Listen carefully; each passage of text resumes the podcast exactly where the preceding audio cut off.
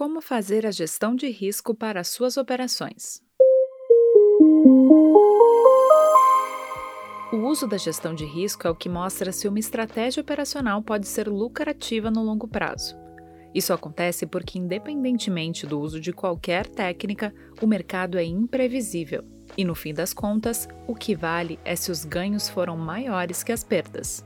Com a gestão de risco, o trader estabelece stop, tamanho de lote, momentos propícios e não propícios para operar. Quer entender mais sobre a importância de realizar o gerenciamento de riscos nas suas operações? Acompanhe este episódio. Gerenciamento de risco o básico para qualquer trader. Não tem como sequer cogitar operar no mercado sem o conceito de gestão de risco. Se você já está operando e nunca ouviu ou leu sobre isso, pare de operar neste exato momento. É a gestão de risco que diferencia o que você deve do que você não deve fazer, independente se você usa análise técnica, tape reading ou usa qualquer outra metodologia. Imagine aquele cenário perfeito de trade. Tudo está ocorrendo exatamente como você planejou. O gráfico está lindo, mostrando um oco simétrico, e você pensa: agora vai, é impossível esse trade dar errado, e vende de mão cheia. Só que naquele exato momento, do outro lado do globo terrestre, um broker de grande fundo recebeu a ordem de comprar tudo o que tinha na fila, gerando um fluxo gigante de compra e fazendo o preço subir. Nesse exemplo anterior, você errou? Se a sua estratégia era vender naquela condição, você acertou em realizar a venda. Se estava tudo certo, por que o mercado subiu? Exatamente por ser impossível prever o que vai acontecer no mercado. O erro desse caso é outro achar que a estratégia poderia ser infalível. Esse é o erro dos traders que a gestão corrige. Você pode realizar um trade e perder, algo completamente normal. Faz parte do jogo e não é possível controlar. O que é possível reduzir o quanto você vai arriscar e o quanto você está disposto a perder por trade. Já que o mercado é soberano, só é possível controlar o que você vai fazer diante dele. Para começar a usar o gerenciamento de risco, é importante definir dois pontos fundamentais: stop e tamanho de lote. Definindo o stop. O stop é um amigo do trader. É por meio de stop que uma operação ruim é fechada, dando oportunidade do operador buscar novos trades. Um primeiro ponto, então, é inevitável. Use o stop. É preferível usar o stop na máquina quando é iniciante apenas se você for um trader com muita experiência e prática que o stop pode ser feito na mão. O motivo é bem simples. Um trader de pouca experiência que tenta estopar na mão fica só na tentativa, pois vê o mercado indo contra a sua posição e fica torcendo para voltar. Ou seja, na prática, acaba não usando o stop. O estabelecimento do stop está relacionado à estratégia e o perfil do trader, ou seja, para o scalper será um modo e para quem busca operações mais alongadas será outro. Como definir em que preço colocar o stop? Independente dos detalhes de cada mercado, há duas maneiras que ajudam nessa definição: por payoff e por assertividade operacional. Stop por payoff. O stop por payoff é a ideia que você busca por trade uma meta maior que a possibilidade de perda. No índice futuro, por exemplo, você faz um trade com alvo de 150 pontos com stop de 50 pontos, payoff de 3 para 1. Em uma situação que você acertou 50% das operações, por exemplo, você vai sair no lucro no final das contas. A ideia do payoff é que você não precisa acertar todas as operações, nem a maior parte delas, e mesmo tendo uma assertividade não tão grande, vai vencer no mercado. No exemplo anterior, mesmo se você errasse 70% das operações, ainda teria gain. Então a assertividade é e sempre vai ser importante, mas não é a peça-chave dessa estratégia. Stop por assertividade. Por outro lado, o estabelecimento do stop por assertividade toma como base a ideia que você vai acertar mais trades que errar, ou seja, em pelo menos 51% das operações vai ter acerto. Nesse caso, o raciocínio é simples. Se com a revisão você viu que a sua estratégia acerta mais que erra, então o stop pode ser definido com payoff negativo. Pode não significa deve, é claro, então estude bem o caso para essa identificação.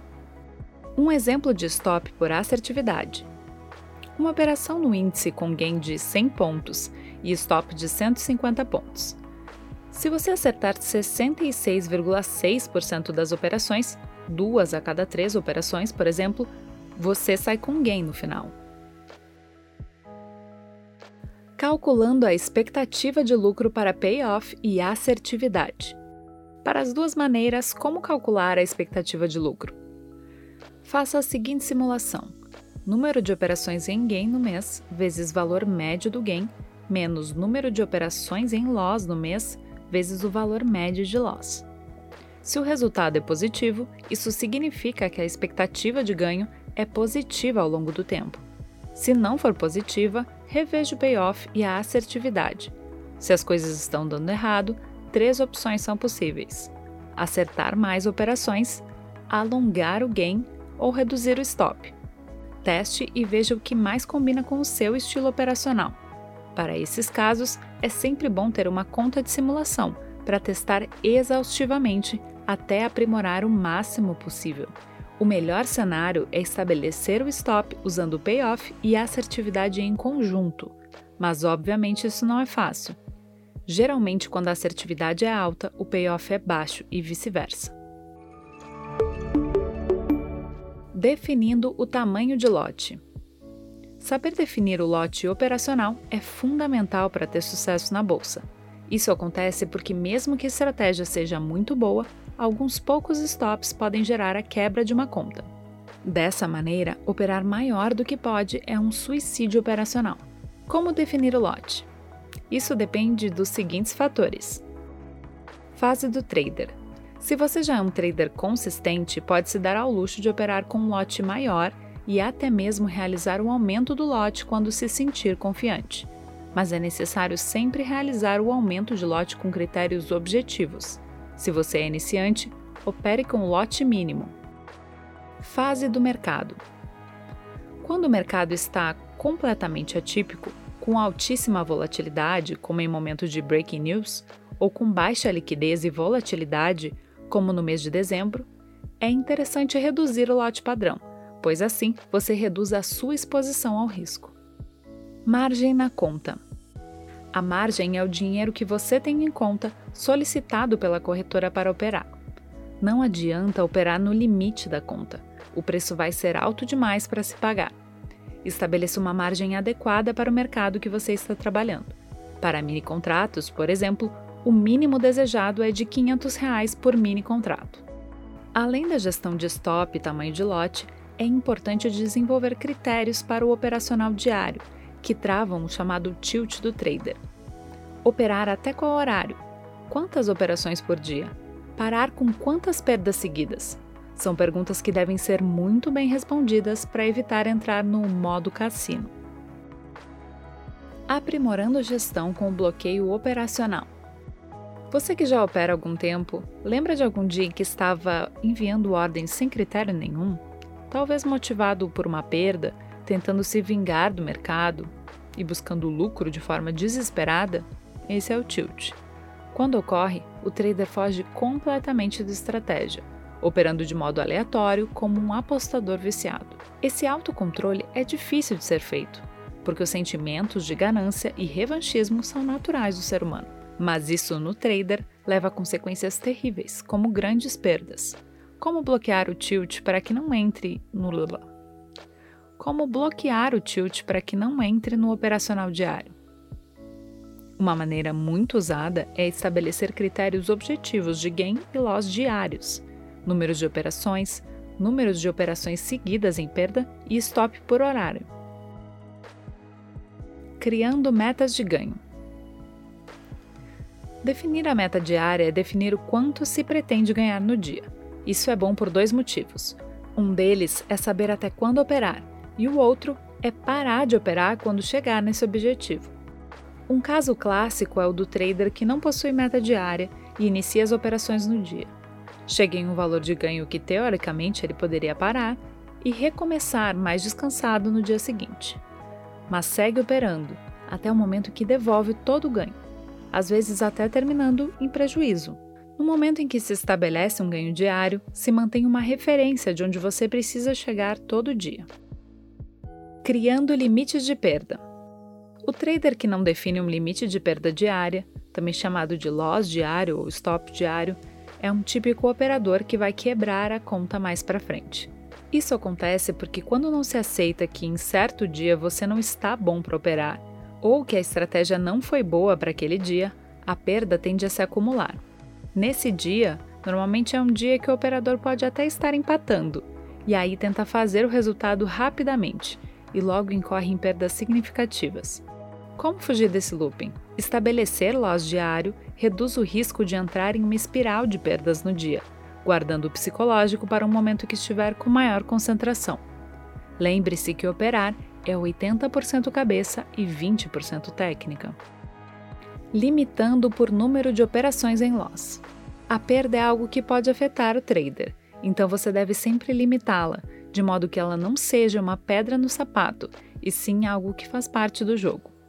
Quando se limita o número de operações em loss consecutivas, está sendo definido que a partir de certo trade, se você segue perdendo, você para no dia. De novo, a questão de concentração e do mindset são cruciais. Muitas vezes o trader fica desnorteado ao perder consecutivamente e joga todo um resultado fora de modo completamente amador.